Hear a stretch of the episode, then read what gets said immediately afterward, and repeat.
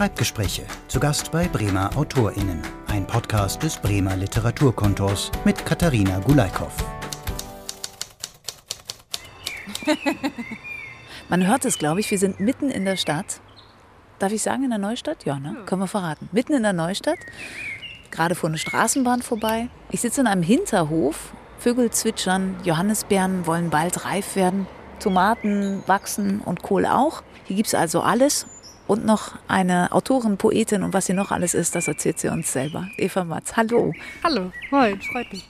Wir sind zu Gast bei dir im Hinterhof. Es regnet so ein klein bisschen, aber die Luft ist so schön warm, dass wir uns entschieden haben, draußen zu bleiben. Ist das auch ein Ort, wir steigen einfach mittendrin ein, in den du gerne deine Gedanken formulierst und findest? Ja, generell schon. Also es gibt nicht den einen Ort, wo ich schreibe. Ich schreibe eigentlich gerne überall. Oder denke auch überall. Das kann man ja nicht einfach abschalten. Also kann ich mir das so vorstellen, dass du wirklich immer so ein Notizbuch in der Tasche hast? Oder da ist es. Sie holt es raus. Ah ja, beschreib's mal selber. Mhm. Genau, ich habe eigentlich immer ein Notizbuch in der Tasche. Ich habe jetzt während Corona weniger, nutze ich das weniger, sonst nutze ich das immer. Also egal wo ich bin, ich muss immer irgendwie einen Zettel und einen Stift dabei haben. Deinen Ergüssen freien Lauf lassen. Und wenn du da die ersten Sachen, also man sieht jetzt verschiedene kurze und lange Textinhalte, wenn du da so durchblätterst, ist es dann schon in Reinschrift oder sind das wirklich die ersten Gedanken und was passiert mit ihnen?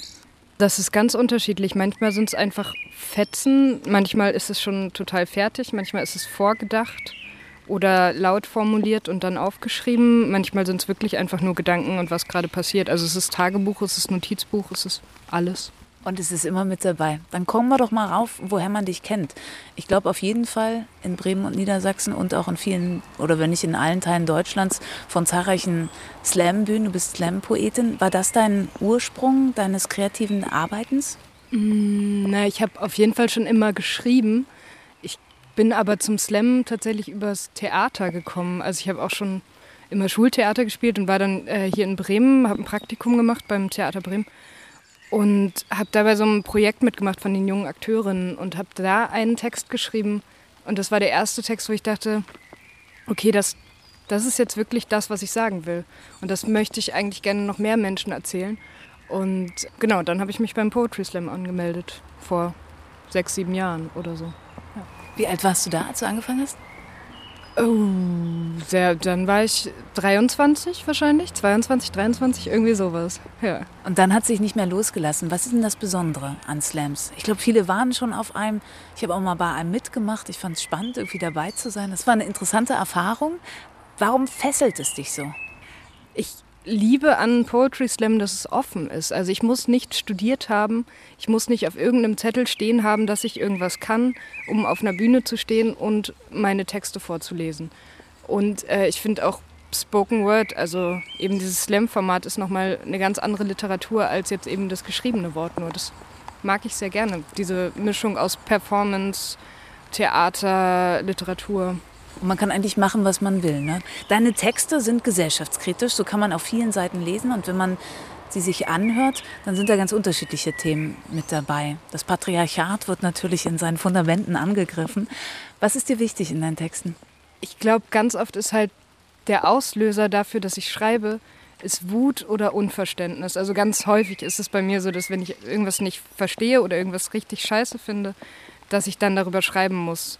Und ja, was ist mir wichtig? Also das ist mir irgendwo wichtig, ein Ventil zu haben für meine Wut und eben auch irgendwo ähm, politisch zu sein, nicht in der Politik, sondern eben in meiner Kunst. Und das ist mir, glaube ich, wichtig.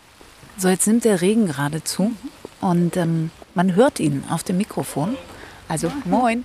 Ist nicht wichtig, dass wir, dass wir nass werden, aber vielleicht sollten wir uns irgendwo ein Dach suchen oder so. Was meinst du? Ja. Mama. So. Ach, hier ist aber auch hübsch. Ist auch schön. Ne? Ja, total. Jetzt sind wir einfach ein Stück weiter gelaufen und sitzen jetzt mit Blick auf den wunderschönen Garten. Also neue Perspektive. Wir waren bei deinen, bei deinen Themen, was dir wichtig ist in deinen, deinen Stücken, dass es ein Ventil ist von dir, wo du arbeiten kannst.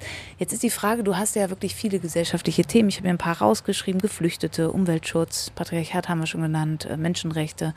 Man könnte jetzt fragen, wo kriegst du deine Inspiration her? Aber es reicht wahrscheinlich, das Radio oder den Fernseher oder die Zeitung aufzuschlagen. Ja, das stimmt. Ganz häufig ist es tatsächlich so, ich schaue Nachrichten, dann werde ich wütend und dann schreibe ich einen Text Genau, aber manchmal sind es ja auch so persönlichere Themen, so wie in dem Kurzfilm jetzt Menstruation oder der Umgang mit Ärztinnen oder beziehungsweise andersrum der Umgang der Ärztin mit PatientInnen. Aber häufig ist es einfach Nachrichten, Zeitung, das, was so passiert um einen herum. Da gibt es genug Gründe, um wütend zu werden. Ich habe dich ein bisschen gestalkt, das gehört ja auch dazu, als Vorbereitung auf so ein Gespräch und war auf deiner Facebook-Seite, wo du ja auch sehr viele Gedanken teilst und zum Beispiel geschrieben hast jetzt im ganzen Pandemieverlauf, dass dir das Unterwegssein fehlt, Unterwegssein zu Bühnen zu fahren und hast dann eine Szene zum Beispiel an einem Tag beschrieben, wo du im Zug warst und was erlebt hast. Für mich ist das auch immer so eine Inspirationsquelle, dass man sieht, dass man Menschen beim Gespräch zuhört. Du nickst, bei dir ist es genauso. Ja, ja, total, auf jeden Fall. Also wenn ich mich aus meiner Blase herausbewege, weil ich bin ja schon irgendwie mit vielen Menschen umgeben, die ähnliche Meinungen teilen wie ich, dann ist es auf jeden Fall auch nochmal inspirierend, einfach zu beobachten oder ja, Menschen zuzuhören. Du hast gesagt, aus deiner Blase rauskommt ist ja all unser Thema, dass man sich immer im gleichen Umkreis bewegt. Wir wollen deine Blase ja aber heute kennenlernen. Nimm uns mal so ein bisschen mit rein in deine Blase. Ich habe schon gesagt, wir sitzen hier in der Bremer Neustadt und es ist, glaube ich, ein sehr spannendes Haus, in dem du lebst, weil es wirkt mir sehr bunt und offen und viele Leute kommen hier zusammen. Beschreib mal, wie arbeitest und wohnst du hier? Ich wohne hier erst seit Januar eigentlich, aber ich habe vorher auch in WGs gewohnt.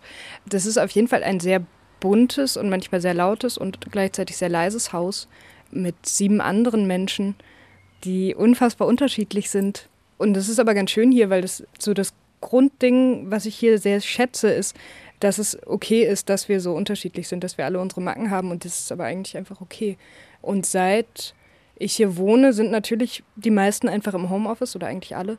Das heißt, wir arbeiten hier meistens in unseren Zimmern, haben Zoom-Konferenzen und sowas. Und ich mag das eigentlich gar nicht so gerne an einen Ort gebunden zu sein, also um zu arbeiten, weil es natürlich gleichzeitig auch mein, mein Schlafzimmer ist und mein Wohnraum irgendwie, das mag ich nicht so gern. Ich hab, mag eigentlich, arbeite ich lieber im Zug oder, oder im Café oder auf der Wiese, aber eigentlich am liebsten irgendwo, wo sich was bewegt, also im Auto oder im Zug.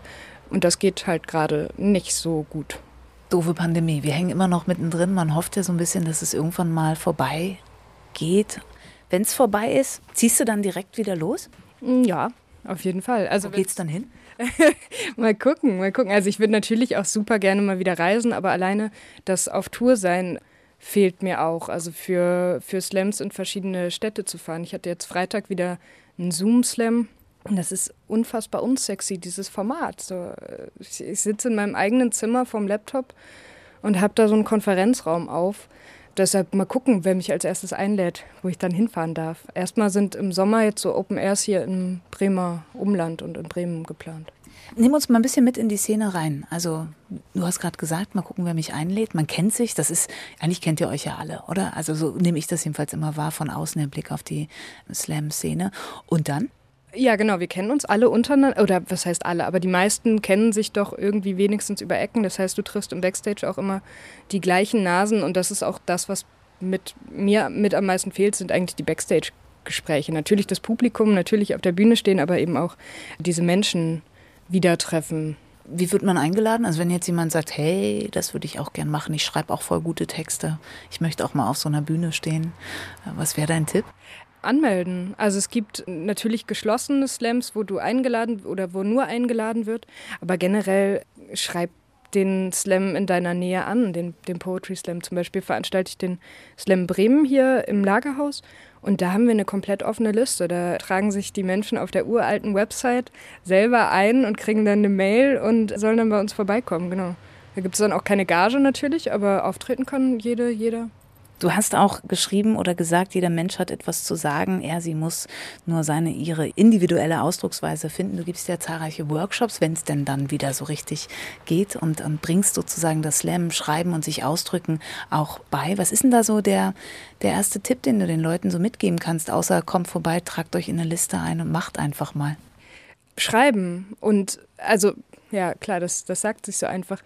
Also das, was ich mit den, mit den TeilnehmerInnen in Workshops mache, ist erstmal ein Freischreiben. Das heißt, zehn Minuten lang zu schreiben, ohne den Stift abzusetzen. Erstmal einfach den Kopf freischreiben, keine Angst haben vor dem leeren Blatt. Und meistens kommen da ja die Themen auf den Tisch, die einen gerade beschäftigen oder die Gedanken, die man so im Kopf hat. Also einfach erstmal drauf losschreiben. Und dann gibt es natürlich noch so, so Handwerkssachen, wie baue ich dramaturgischen Text auf, wie komme ich auf meine Ideen. Also es gibt so ganz viele Schreibübungen und Spiele, die man machen kann, wenn man, wenn man Blockaden hat oder noch gar nicht weiß, wie man sich ausdrücken möchte. Was macht einen guten Text zu einem guten Text? ja, dieses Authentizität. das ist eigentlich auch so äh, manchmal ein Unwort, aber ja, dass du dahinter stehst, egal ob es jetzt einen Unterhaltungswert hat oder, also der, der Sinn eines Textes kann ja auch sein, ich möchte Menschen zum Lachen bringen oder unterhalten. Es kann sein, ich möchte Menschen auf etwas hinweisen, ich möchte Menschen berühren. Aber dass, dass irgendwas drinsteckt, ist für mich zumindest das Wichtigste an einem guten Text. Ich habe dich, als wir uns kurz telefonisch abgestimmt haben, gefragt, als was du dich dann eigentlich selbst bezeichnet, weil wir haben jetzt die, die Workshopleiterin angesprochen, wir haben kurz schon angesprochen, dass du Slams organisierst, dass du selber Poetin bist. Wie nennst du dich so, wenn wir uns jetzt in der Kneipe treffen würden und ich sage so, hey, was machst du so? naja, das Finanzamt nennt mich Schriftstellerin.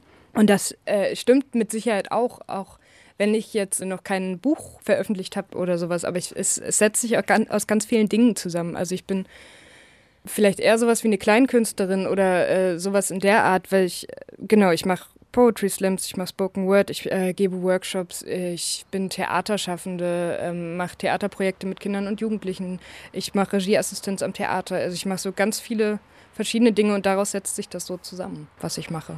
Was machst du am liebsten? Gibt es sowas oder ist das, ergänzt sich das alles gegenseitig?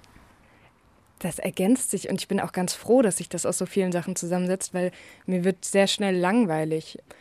Und so halt nicht. Ich liebe Workshops geben. Ich liebe neue Menschen treffen und zu gucken, wie schreiben die. Ich liebe es aber auch selber im Mittelpunkt zu stehen und auf der Bühne zu stehen und dass Menschen mir zuhören. Und ich liebe Theaterprojekte entwickeln. Ich, also ich liebe alles davon. Du singst ja auch, ne? Also wenn man deine, deine, auf verschiedenen Seiten kann man ja viel über dich lesen und dann ist es immer so, sie ist die durch die Welt gereist und hat sich als Straßenmusikerin verdingt. Was hast du daraus mitgenommen? Was lebt davon in deinen Texten weiter? Das war schon krass. Also das war, glaube ich, einer der krassesten Momente in meinem Leben, weil ich, weil ich halt in der Scheiße gesteckt habe. Ich war in Neuseeland und habe mir mein Geld klauen lassen. Und stand dann da und dachte aber mit meinen 19 Jahren, ich will jetzt auch nicht mal meinen Papa anrufen und denen sagen, schickt mir mal Geld rüber, weil so viel haben die davon jetzt auch nicht auf der Kante liegen. Und ich hatte aber noch meine Gitarre und nur zwei Akkorde. Und damit habe ich mich dann in die Straßen von Neuseeland sehr verschüchtert gestellt. Und das hat aber so gut geklappt, ob, obwohl ich gar nicht viel konnte, dass sich das weiterentwickelt hat. Also ich habe später noch in so kleinen Clubs in Neuseeland gespielt und habe sogar eine, eine kleine CD aufgenommen und solche Sachen. Und das war schon krass, so wenig zu haben und dann irgendwie aus diesem, aus diesem wenig ein, ein Mehr zu erschaffen, was ich sonst vielleicht mich nie getraut hätte. Und was, was findet man in deinen Texten davon wieder? Was kannst du daraus speichern oder welche Erfahrungen hast du daraus gezogen? Also ich habe darüber, glaube ich, nicht geschrieben. Also in meinen Texten findet man das, glaube ich, nicht wieder. Aber als innerlichen Wert oder Schatz oder was auch immer, habe ich das auf jeden Fall immer dabei, weil ich halt schon mehrfach auf die Schnauze geflogen bin und trotzdem wieder hochgekommen bin. Und selbst wenn ein Auftritt jetzt mal äh, schlecht läuft oder ich mal keine Kohle habe oder sowas, ich weiß, es geht irgendwie weiter und es klappt irgendwie. Und du kämpfst dich so durch. Kohle, gutes Stichwort. Du hast auch auf deiner Facebook-Seite darauf hingewiesen, so, hey Leute, ähm, die Pandemie ist echt eine Katastrophe, keine Auftritte, keine Workshops. Und hast einfach mal gesagt, hey, wer was übrig hat, supportet mich. Funktioniert das? Also A, finde ich es unwahrscheinlich mutig und B, was draus geworden?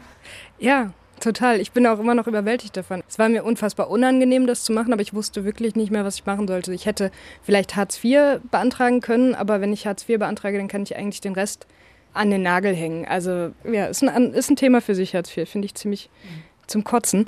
Vielleicht muss ich mal drüber schreiben. Ja. Ich habe nämlich auch schon mal Hartz IV bekommen, ist ja echt. Egal. Man ist gleich ein Mensch dritter, vierter, fünfter, zehnter Klasse, ne? Ja, ja. Auf jeden Fall, die Privilegien schwinden rapide.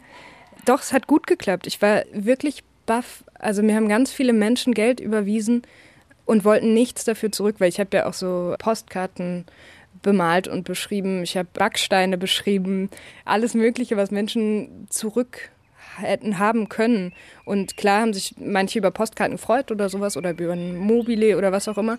Aber die meisten wollten überhaupt nichts. Und das hat mich echt zwei Monate über Wasser gehalten oder sogar drei, ich weiß gar nicht. Bis dann irgendwann auch Hilfen vom, vom Staat kamen, weil es waren ja auch keine Soforthilfen, es waren eher so Nachhilfen. Ich bin da unfassbar dankbar.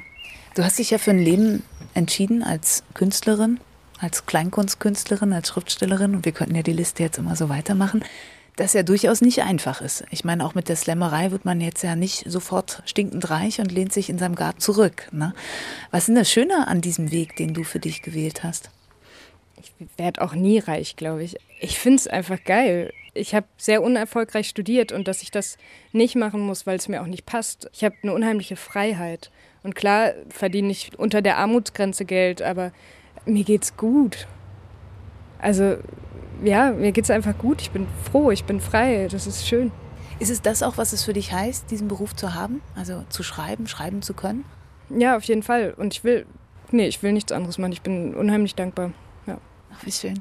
Ich gehe gerade noch mal auf einen Satz, den du vorhin gesagt hast, äh, zurück. Du hast gesagt, mir wird schnell langweilig. Kann ich durchaus nachvollziehen. Ich finde, das ist immer so ein Impuls, der einen weitertreibt, dass man nicht stehen bleibt. Also eigentlich ist man ja gesegnet, wenn einem schnell langweilig wird. Du machst ja noch viel mehr Projekte. Du hast vorhin kurz das Filmfest Bremen angesprochen. Du hast beim Super 8 Meets Literature mit deinem Text zum Film Zyklus gewonnen. Herzlichen Glückwunsch. Großartig. Und da kommt ein fettes Grinsen auf dein Gesicht. Jetzt ganz blöde, profane Frage. Hättest du damit gerechnet? Nö, also wir haben zwischendurch, wir waren schon relativ zufrieden, weil Jonas, mit dem ich das zusammen gemacht habe, hat halt Film studiert und kann das halt einfach gut. Ja, eine unwahrscheinlich schöne Ästhetik, die ihr da gefunden habt. Das ist richtig krass. Finde ich auch. Also ich bin auch sehr, sehr glücklich über diesen Film, aber trotzdem habe ich nicht damit gerechnet. Du weißt ja nie, wer in so einer Jury sitzt und wofür die sich entscheiden. Jetzt kommt ja mit so Film nochmal ein anderes Element dazu, wo deine Texte ja natürlich auch nochmal anders wirken, wenn, wenn ein Bild dazu entsteht und Musik dazu kommt. Ist das was, was du machen willst oder möchtest du wirklich diesen puren Text wirken lassen? Nee, ich will beides. ich mag das äh, total gern. Ich war in so Projekten, wo, wo verschiedene Kunst Formen miteinander eben eine Show entwickelt haben, also Musik, Fotografie, Malerei, Text und so. Nee, ich will auf jeden Fall damit weitermachen. Und wir haben auch gesagt, wir machen auf jeden Fall weiter. Äh, das haben wir auch schon vorher gesagt, bevor wir diesen Preis glücklicherweise gewonnen haben. Ich finde das toll. Kommen wir nochmal auf deine Texte zurück. Wir haben schon gelernt, du hast dein Notizbuch, da guckt es aus der Jackentasche raus, immer dabei, da kommt dann was, was rein. Wie lange dauert es denn, bis bei dir so ein Text so ist, wie du ihn dann irgendwann auf die Bühne bringst? Oder sagst du nach zwei Auftritten, nee, das ist echt jetzt doof, das machen wir nochmal neu? Ein Text lebt generell immer weiter. Also umso öfter ich den vortrage, umso mehr verändert sich dieser Text auch und muss sich, glaube ich, auch verändern, um, um weiterhin zu schmecken und lebendig zu bleiben. Und wie lang das dauert, ist ganz, ganz unterschiedlich. Von einem Tag bis hin zu zehn Jahren. Also manche, manche Gedanken müssen erst irgendwie wachsen und reifen und so. Ja, ganz unterschiedlich. Aber generell verändert sich alles immer kontinuierlich weiter. Du hast gesagt, noch hast du kein Buch veröffentlicht. 2019 wurde ein Text von dir in der Anthologie veröffentlicht, Slam Poetry, 39 Monologe und Dialoge. Willst du mal einen eigenen? Wenn du sagst, noch ist nichts veröffentlicht, ist, ist es sozusagen deine Texte gebunden schon fertig? Jetzt müssen sie nur noch rauskommen? Also ich glaube, genug Kurzgeschichten und Gedichte habe ich auf jeden Fall. Und klar habe ich da Bock drauf. Ich habe mich nur noch nie gekümmert darum. Das, also das ist jetzt tatsächlich während Corona das erste Mal so in meinen Kopf gegangen, dass ich ja auch publizieren könnte. Also irgendwann. Was hat denn Corona, wo wir es jetzt nochmal haben, was hat denn das mit dir gemacht? Ähm, Lehre. das war, äh, ich, ich hasse diese Pandemie, wie wahrscheinlich sehr viele Menschen. Ich schreibe sehr viel weniger. Also es hat jetzt im Winter wieder angefangen, dass ich wieder angefangen habe zu schreiben. Ich habe ganz lange gar nicht geschrieben, weil ich nicht wusste, wofür. Für wen schreibe ich denn, wenn niemand zuhört, wenn niemand kommt oder kommen kann zu den Bühnen? Also Jetzt kann man ja die leise Hoffnung haben, es fängt so langsam wieder an und dann bleibt es vielleicht auch und geht nicht wieder. Was kommt dann bei dir? Ich bin ganz kribbelig auf jeden Fall. Wenn es jetzt wirklich wieder, naja, es, es passieren ein paar Open Airs, es passieren ja auch Online-Slams die ganze Zeit, aber das ist halt einfach nicht das Gleiche. Ich freue mich da tierisch drauf. Ich habe mega Bock. Bist du selber schon wieder in Vorbereitung, Slams hier in Bremen auf die Bühne zu bringen? Wir sind auf jeden Fall in Gesprächen, also weil im Lagerhaus ist es einfach schwierig, weil es keinen Außenspielort gibt. Das heißt, wir sind wirklich darauf angewiesen, dass wir entweder doch noch was online machen, eigentlich haben wir uns dagegen entschieden, oder dass wir eben Maßnahmen oder Inzidenzwerte haben, die zulassen, dass wir wieder Publikum reinlassen können. Und sonst habe ich auf jeden Fall Theaterprojekte in der Planung, die jetzt im Sommer auch teilweise in Bremen zu sehen sein werden. Ich mag es gerne zum Ende eines Gespräches, obwohl wir könnten noch ewig weitersprechen, weil ich gucke nochmal auf meinen schlauen Zettel hier, was ich alles vergessen habe, weil du echt so viele Sachen machen. Achso, warte, den Satz wollte ich, bevor wir gleich noch zum Schluss so einen Zukunftsblick machen, so, so am Schluss. Den Satz, den liest man auch immer wieder, der ist so aus deiner vorgefertigten Biografie. Eva Manns Lebenslauf ist ein Scheiterhaufen gesellschaftlicher Werte. Da wollte ich doch unbedingt fragen, was liegt denn alles auf diesem Scheiterhaufen? Es ist ja eigentlich gar kein Scheiterhaufen, aber ähm, Aber es klingt so schön, oder ja. was? Ja. Es, ist, nee, es ist aus einem Text von mir. Mein Lebenslauf ist ein Scheiterhaufen gesellschaftlicher Werte. Doch meines Lebenslauf ist einer, der mich nährte. Ich weiß nicht, wie es weitergeht, mit mehr, als ich je essen könnte oder irgendwie sowas.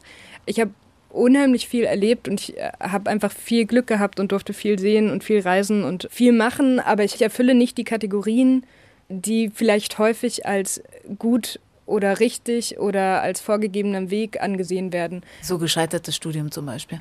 Genau. Ich habe ein Studium abgebrochen, ich wurde aus dem anderen rausgeworfen. Ich habe keine Ausbildung abgeschlossen. Das hat meine Eltern, glaube ich, lange auch besorgt. Mittlerweile sind sie aber auch ganz zuversichtlich, dass ich schon meinen Weg gehe. Obwohl ich glaube, das wussten sie auch immer. Eltern müssen das ja so machen, ne? Ja, ich glaube auch. Ich habe einfach häufig gehört oder mitbekommen, dass, dass Menschen nicht ganz einverstanden waren mit dem Weg, den ich gegangen bin. Und das sind gar nicht unbedingt meine Eltern. Die waren nur besorgt aber das ist, das ist auch okay so. Ich, ich, mag meinen Lebenslauf. Also ein schöner Scheiterhaufen. Okay, den wir uns gerne angucken und an, anhören. Litspace ist noch eins äh, vom Literaturkontor. Wenn der Podcast erscheint, war die Gelegenheit schon da, auf dem Domshof auch von dir und anderen Autorinnen Texte zu hören. Tolles Projekt, also wieder ein Projekt gegen die Langeweile. Ja, es ist großartig. Ich freue mich da sehr drauf. Das ist ein ganz anderes Format, eine ganz andere Bühne. Also einfach ein vorher eingesprochener Text, den Menschen sich dann da nach Wahl anhören können. Das finde ich richtig geil. Und wieder ein Puzzlestein. Jetzt gucken wir noch mal zum Schluss, weil ich glaube, ich bin meinen Zettel durch. Muss mal sagen, was hätte noch draufstehen sollen? Regieassistentin steht da noch, aber wir haben ja gesagt, du hast äh, Theater gemacht, dann ist das ja damit drin. Ich weiß nicht, ob da noch was draufstehen müsste. War viel, ne? Viele Preise und fast überall gewonnen. Ich hau den mal weg hier. Zukunftsblick. Eva Matz in zehn Jahren. In zehn Jahren. Keine Ahnung. Ich wäre nicht Eva Matz, wenn ich nicht so weit planen würde. Also ich hoffe, dass ich weiterhin auf Bühnen stehen darf. Ich hoffe, dass ich weiterhin Workshops geben darf. Ich hoffe, dass die Pandemie bis dahin vorbei ist. Ich hoffe auf viele weitere Puzzlesteine und Projekte und spannende Gelegenheiten, Menschen, Bühnen. Und zum Abschluss müssen wir gleich noch ein Foto machen von dir, dass man zum Podcast auch ein Bild hat. Wo werden wir dafür hingehen? Wir können in meinem Zimmer ein Foto machen, das sehr unaufgeräumt ist, das Zimmer, nicht das Foto. Gehört das zum kreativen Sein dazu? Ich glaube nicht generell, nee, aber ich, bei mir, ja. Also Eva im Chaos. Ja, das stimmt schon. So, das klang einfach zu spannend. Also bin ich nochmal, natürlich nur fürs Foto, in die heiligen Gemächer von Eva mitgegangen. In den zweiten Stock des Hauses, in dem sie wohnt, in ihr, na, in deinen Schreibraum. Du hast ja gesagt, du schreibst überall. Jetzt sitzen wir aber an deinem Schreibtisch beziehungsweise du sitzt und verteilt darauf, ich würde mal sagen, Pi mal Daumen 30 Post-its in Gelb und dahinter noch 100 abgearbeitete zerknüllte. Ist das richtig? Ist das, äh, das ist schon fertig oder? Genau, das, was zerknüllt auf der Fensterbank liegt, ist fertig, weil ich mit To-Do-Listen nicht so gut klarkomme, mache ich eine unheimliche Papierverschwendung und schreibe es auf Klebezettel und zerknüll sie, wenn ich fertig bin. Also so kann ich mich besser sortieren. Aber so kannst du auch sehen, dass dein, dein Berg, der wächst ja, was du schon geschafft hast, was abgearbeitet ist. Also Motivationswerkzeug auch? Ist bestimmt mit drin, auf jeden Fall. Nicht, nicht an erster Stelle. An erster Stelle liegt wirklich, dass ich Sachen also hinbekommen muss. Aber ja, natürlich, ist auch ein hübscher Haufen. Haben für manche Filme. Total. Und der halbe Schreibtisch ist noch frei, dass man auch noch schreiben kann und nicht nur To-Do da liegt. Was steht denn so drauf auf deinen To-Do-Zetteln? Dass ich zum Optiker muss, dass ich hm, für meine Mama ein Geschenk holen muss. Das kann ich wegmachen. Die hatte jetzt Geburtstag. Hast das, du geschafft? Das habe ich geschafft. Ich muss meine Steuererklärung machen. Ei, ei, ei. Ich muss noch äh, Feedback geben zu einem Text, der mir im Nachhinein geschickt wurde, noch von einem Workshop-Menschen. Und hier ist noch eine Idee für einen Liedtext von meiner Punkband. Sowas steht da drauf. Es ist doch gut, dass wir hier hoch nochmal gegangen sind. Man kann so viel über dich entdecken, obwohl das im Garten sitzen und schreiben und mit dir sprechen auch toll war. Ich sehe zwei Globen. Ist das die, die Sehnsucht nach der Welt oder behältst du so die Welt im Blick? Ja, und Deko. Also das eine ist ein Anspitzer, der kleine ist ein Anspitzer. Und das andere ist auf jeden Fall, weil ich es wunderschön finde, die Welt zu sehen. Ich habe versucht, den umzudrehen. Das geht leider nicht, weil da ein Kabel drin ist, weil ich die Weltanschauung auch so ein bisschen bescheuert finde. Also vielleicht im Blick behalten auch, ja. Dann sag uns mal noch, was finden wir denn noch bei dir hier in deinem Raum? Frida Kahlo, Kunst von Janina Mau, die sehr toll ist. Viele, viele Bücher und Schnelltests und eine Ukulele im Schrank. Die machen ja automatisch glücklich, habe ich gehört. Nur wenn man sie sieht und wenn man sie natürlich hört. Schnelltests oder Ukulelen? Wahrscheinlich in diesen Tagen beides, aber ich meine die Ukulele. ja, die macht auf jeden Fall glücklich. Also, weil es ist eine Tenor-Ukulele, die ist ein bisschen, diese ganz kleinen klingen schon sehr plastikhaft, finde ich. Ähm, und die ist toll. Momo von Michael Ende, Klassiker. Rosa Luxemburg, was man alles bei dir findet. Camus. Schon immer viel gelesen, also? Ja, Mama ist schuld. Mama hat schon immer viel vorgelesen und dann habe ich auch immer viel selber gelesen. Ja, sehr gemütlich bei dir. Vielen Dank für auch diesen Einblick. Sehr gerne. Eva, es war mir eine Freude. Es hat wahnsinnig viel Spaß gemacht, ein bisschen was aus deinem Schreibprozess kennenzulernen und über deine Arbeit und äh, mit dir in die Zukunft zu schauen. Herzlichen Dank. Ja, danke dir. Mir hat es auch Spaß gemacht. Schreibgespräche. Zu Gast bei Bremer AutorInnen. Ein Podcast des Bremer Literaturkontors. Mehr Folgen gibt es auf literaturkontor-bremen.de.